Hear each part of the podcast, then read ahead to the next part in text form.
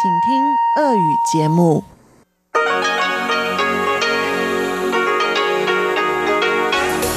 В эфире Международное радио Тайваня. Здравствуйте, дорогие радиослушатели! В эфире Международное радио Тайваня и вас из тайбэйской студии приветствует ведущая Анна Бабкова.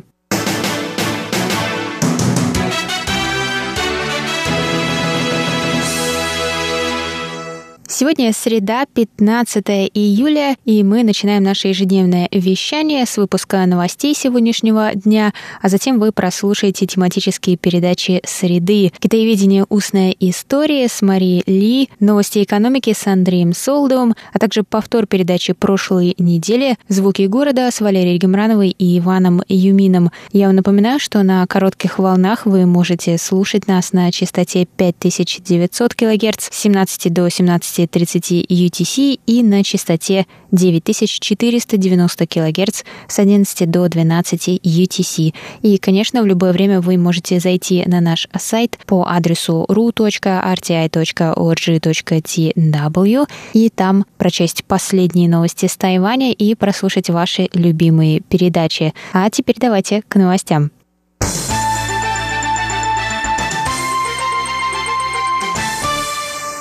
Тайваньские сейсмологи обнаружили новое жерло вулкана под парком Янминшань в Тайбэе, которое может стать боковым кратером в случае извержения какого-либо вулкана на севере острова.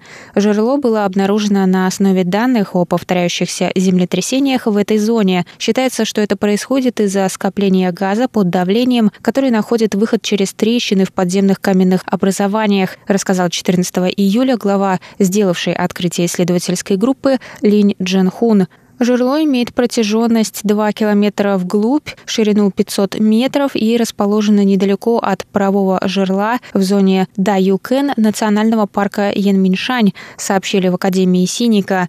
По словам ученых, если произойдет извержение какого-либо вулкана из Датуньской вулканической группы, то это жерло потенциально может стать боковым кратером этого извержения, то есть также начать извергать лаву.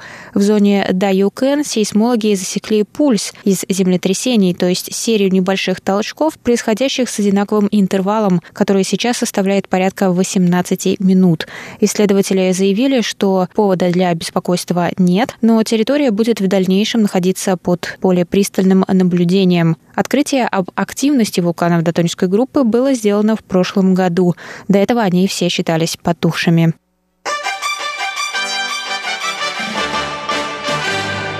Продажа потребительских ваучеров началась 15 июля в почтовых отделениях и магазинах шаговой доступности по всему острову.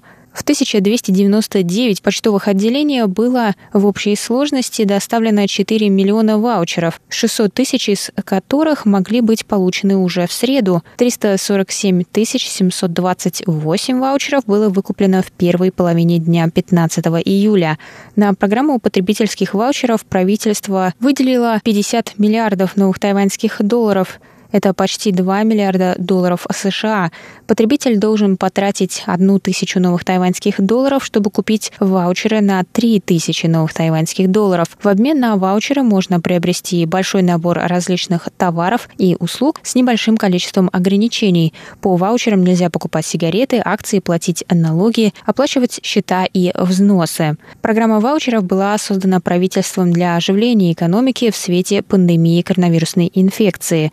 Иностранные граждане не могут получать ваучеры за исключением супругов граждан Тайваня с действующим видом на жительство. В общей сложности 23 миллиона 740 тысяч человек имеют право получить ваучеры на Тайване, 10 миллионов 350 тысяч человек уже сделали предзаказ онлайн до 15 июля, из них 120 тысяч забрали свои ваучеры утром в среду.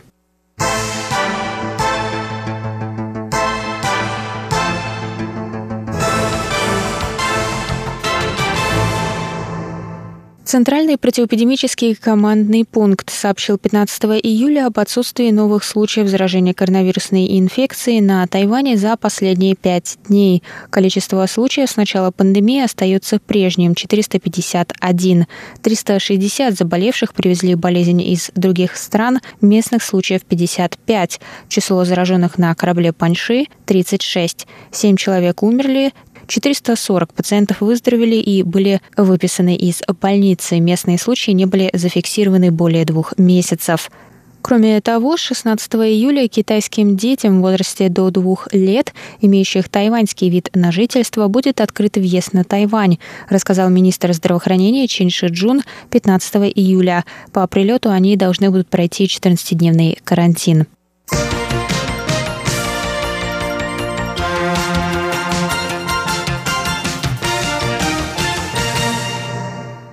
Два китайских военных разведывательных корабля приблизились к тайваньскому острову Орхидей 15 июля на третий день проведения 36-х ежегодных военных учений Ханьгуан. Корвет класса Диндиан Китайской Республики создал радиоэлектронные помехи, чтобы помешать сбору данных об учениях китайской стороной. В 8 утра китайские суда покинули эту зону. В среду утром в рамках учений тайваньская армия провела в Пиндуне симуляцию китайского вторжения.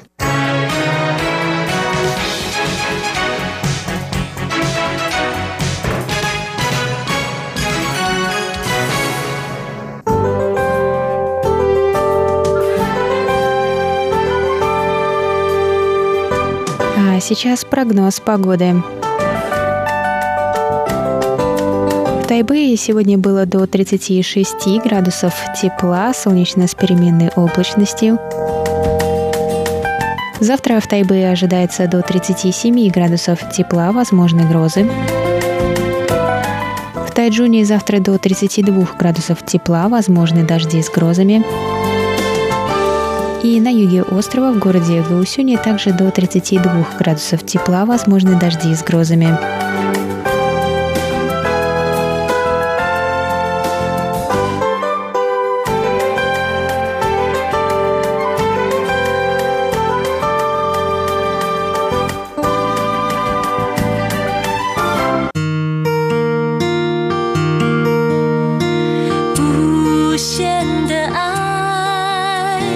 全世界传开永恒的关怀来自台湾之